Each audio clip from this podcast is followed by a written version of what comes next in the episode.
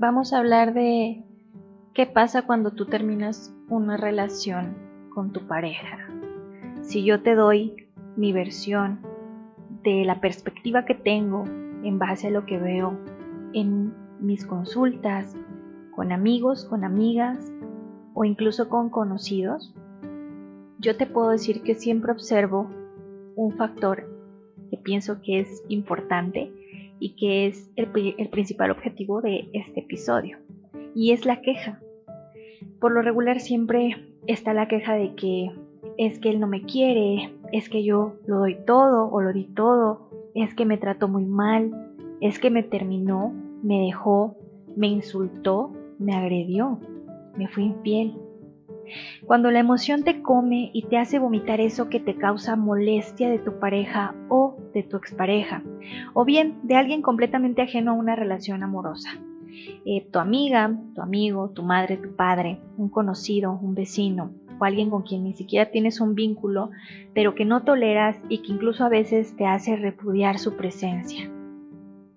Hoy te voy a hablar de cómo esas experiencias de dolor, de desagrado, de frustración y muchas veces de odio te pueden hacer crecer a ti como persona. Mi nombre es Eli Ruiz. Sé bienvenida a este podcast llamado La idea del amor. Si quieres comunicarte conmigo, me encuentras en Facebook, en Instagram y en Twitter en la idea del amor arroba Lida by Eli Ruiz. Comenzamos.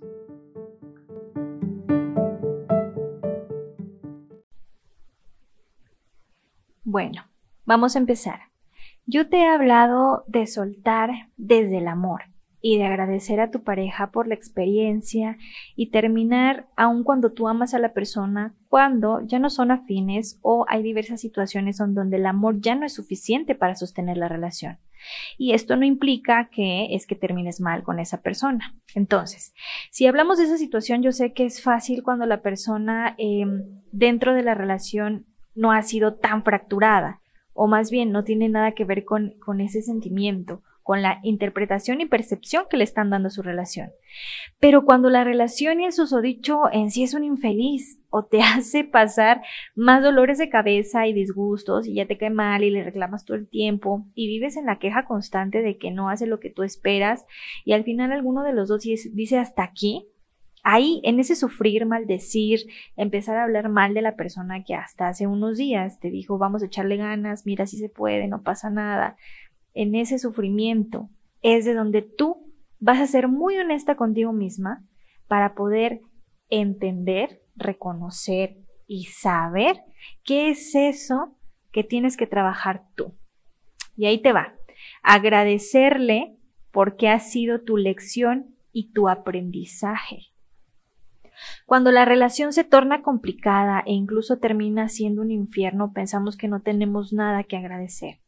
Y es que no sabemos o se nos olvida que la pareja que tienes o la última que tuviste, tú la elegiste y tú la atrajiste a tu vida. No es coincidencia y muy probablemente estuvo en tu vida para afrontar, para permitirte afrontar a ti eso que tienes dentro y que ha sido una constante o un obstáculo para tu crecimiento personal y sentirte mejor contigo misma o incluso tener mejores relaciones. Y también sé que has escuchado eso de que si no aprendes la lección, viene esa misma lección con otra cara y otro nombre, y tal vez ya no se llama Pedrito y ahora se llama Juan, pero es la misma. Y se crea un patrón y empiezas, es que todos mis exes son iguales, todos han sido violentos, todos son unos patanes, todos son unos infieles, todos los hombres son iguales y pues no va por ahí. No va por ahí porque déjame decirte que mientras tú no identifiques eso que te tiene en esas relaciones, eso que te causa un malestar, incomodidad, un disgusto de las personas, en este caso de tu pareja o de tus parejas anteriores, eh, no vas a avanzar y no vas a aprender esa lección. La lección se aprende cuando la haces consciente y cuando a partir de esa conciencia comienzas a modificarla. ¿Qué es eso que tanto se repite? Te comparto mi esquema mental. Imagínate un circulito y frente a ese círculo otro. Tú eres la causa, o sea, el primer circulito, y el otro circulito es la realidad y tu entorno. Por tanto, es el efecto. Y a veces pensamos que es al revés, que yo reacciono por el entorno. Y realmente no es así. Como yo percibo mi realidad, es, viene desde adentro, viene desde esa causa. Así que ahí aplica dos cosas, la ley de atracción y la ley del espejo, que es básicamente lo que vas a aprender a identificar hoy. Primero, haces consciente eso que tanto te incomoda y que te genera frustración, enojo, incredulidad, etcétera, o todo lo que te causa cierto malestar de esa persona. En ese caso, de tu pareja. Cómo lo trabajas es esa intención que está provocando, cómo, cómo puedes darle esa solución o modificarlo en ti, porque no lo vas a hacer directamente en el otro. El otro es únicamente tu espejo. Es como, es que yo reacciono de esta forma porque él se porta así. No, no para nada. Eso que te causa malestar a ti viene desde ti, viene desde dentro, no viene desde la otra persona. Esa persona no tiene nada que ver. Únicamente te va a servir como, em, eh, valga la redundancia, como espejo, como esquema. Es ese foquito rojo que te va a decir, esto te incomoda de mí, esto es lo que tú tienes que trabajar. Entonces, em, Tú sola tienes que hacerlo porque esto es lo que está dentro de ti. Hay tres formas de identificar eso que nos choca de la pareja y que si ya no queremos repetir de vuelta con el siguiente, en, en siguiente prospecto, tenemos que echarle ganas a repararlo. La primera es la proyección y tal vez has escuchado esta expresión, es que te estás proyectando, ¿no? Cuando hacemos una crítica o cuando hacemos eh, un comentario un tanto despectivo a la otra persona. Ay, no te proyectes. Bueno, pues es que no están tan equivocados. La proyección es la parte directa del espejo. Quiere decir, lo que yo veo en el otro, ese algo es eso que no puedo ver en mí, porque es tan doloroso que únicamente es ese reflejo. Entonces es difícil de aceptar. Lo proyecto le adjudico a la otra persona. Cada vez que lo veo me molesta de sobremanera. Esa es la parte directa. Te voy a poner un ejemplo. Yo tuve aquí en consulta una pareja hace tiempo y él se quejaba, pero muy, muy cañón de su esposa porque decía que estaba harto de que ella se sintiera tan perfecta. Así es que ella es perfecta, ella siente que no se equivoca, ella siempre quiere tener la razón y de verdad eh, si ustedes hubieran podido ver el semblante de esta persona, incluso hasta hacía como ademanes y gesticulaciones demasiado exageradas, o sea, realmente le causaba ese malestar. Durante el proceso de terapia que tuvieron ambos, realmente era eso, era la proyección que tenía él hacia su pareja. ¿Por qué? Porque era una persona completamente cuadrada, cerrada, no aceptaba esa, no había esa apertura a la crítica, no había esa apertura a escuchar a los demás, no tenía ese oído y era únicamente él y su mundo. Entonces era algo que, que le costaba mucho, como la capacidad de escucharla incluso a su esposa, obviamente. Y como eso era algo que, que, le molestaba tanto de ella, eso era algo que él, él podía percibir, o bueno, pudo percibir al final de estas sesiones de sí mismo. Es que aquí el que se percibía perfecto y no daba pie a que hubiese otra opinión más que la de él, era él. Ese es el ejemplo de proyección. Entonces, voy a pasar a la segunda forma de identificar esta ley del espejo. Eso que nos causa conflicto o malestar de mi pareja puede ser completamente opuesto a lo que yo soy o doy en la relación. Es decir, que esto es inverso. Te voy a poner un ejemplo y este ejemplo puede ser con, con las algunas pacientes que tengo en consulta que vienen por motivo de consulta de violencia. Por lo regular son, son mujeres muy amables, eh, un perfil sumiso, que dan, que en algún momento eh, tienen este espíritu de sacrificio y la pareja es sumamente demandante, violenta, tanto emocionalmente, en este caso violencia psicológica, violencia física. Aquí, ¿qué nos está enseñando esta parte de, de lo inverso? Porque puede decir, bueno, es que ella no es violenta, el violento es su esposo. Ok, bueno, la violencia, en este caso, esta parte y en este caso la paciente, que eh, es esta mujer eh, sumisa, que en algún momento se somete, es lo siguiente.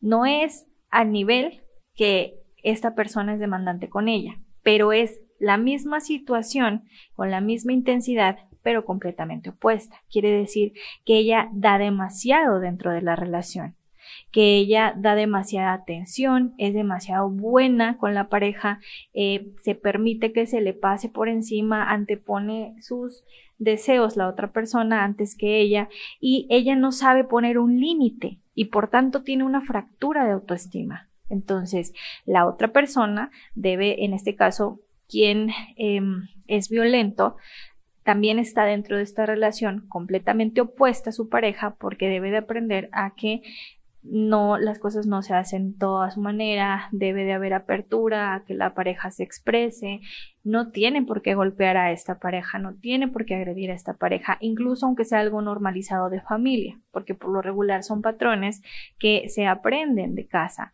Entonces, vienen a encontrarse porque ambos opuestos están aquí para enseñarse eso, que no, el violento que no debe de ser eh, violento, o mejor dicho, que debe de aprender a respetar, y ella, que también debe de aprender a respetarse, pero a ella misma, y aprender a poner límites. ¿Ok? Otra, otro ejemplo que voy a poner y que es reciente de una paciente es que ella me decía, el discurso era el siguiente, es que todas mis parejas utilizan mis ideas para crecer y al final yo me quedo en el mismo sitio.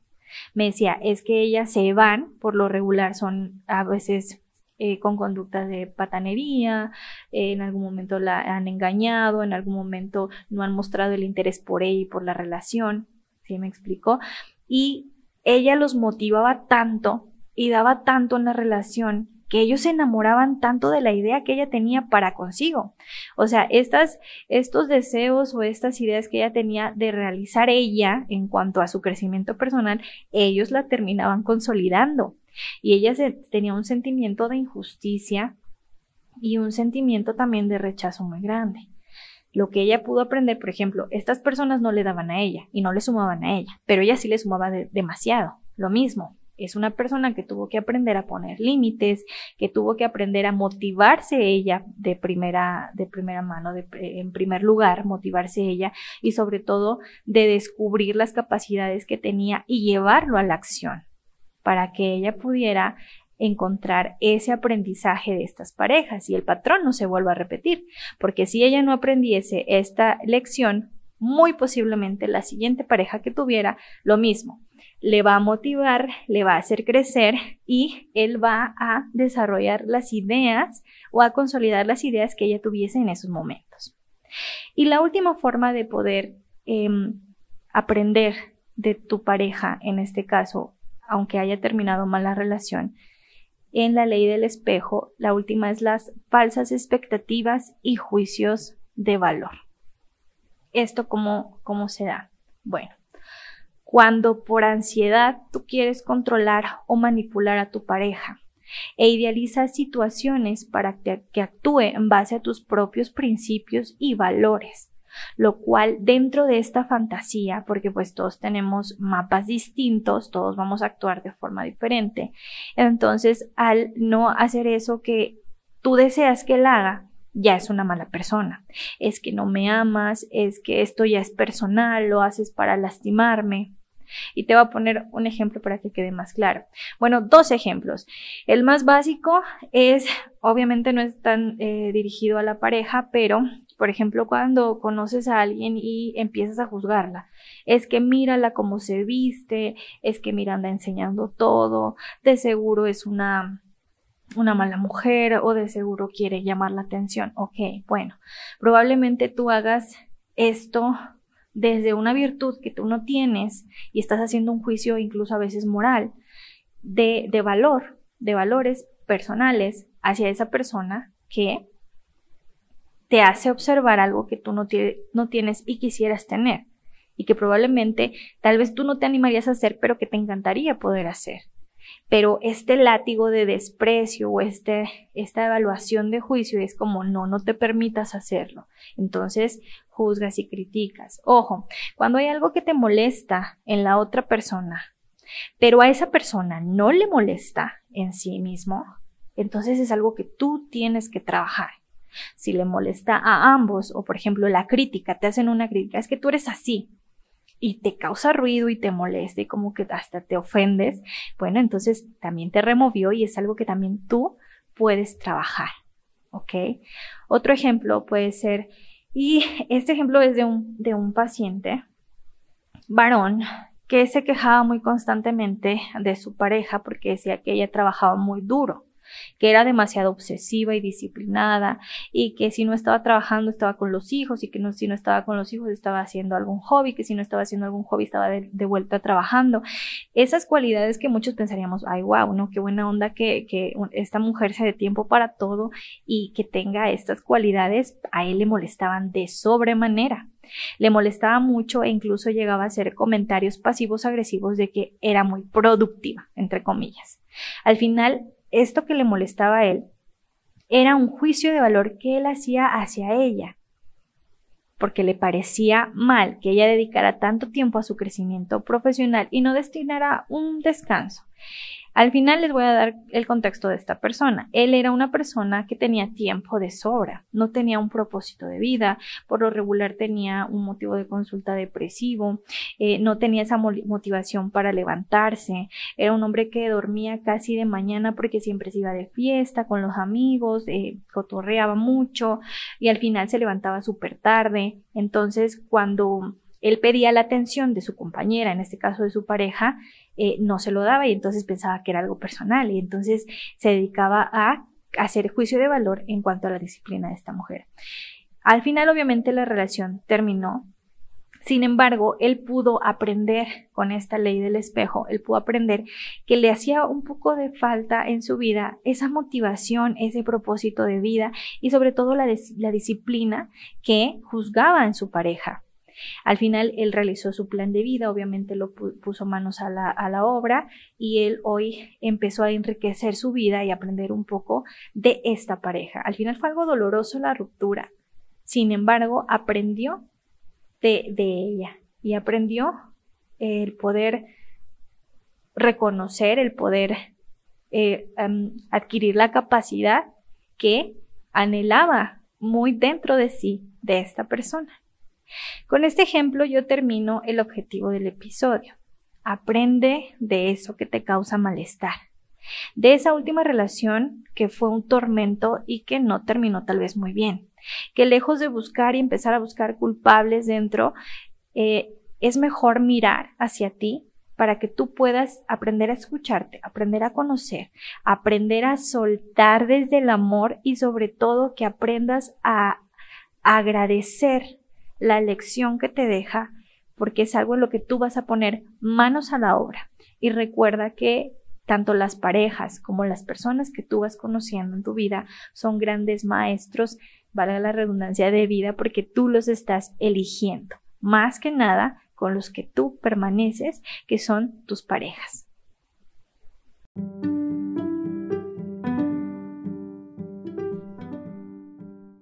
Bueno, por este episodio ha sido todo.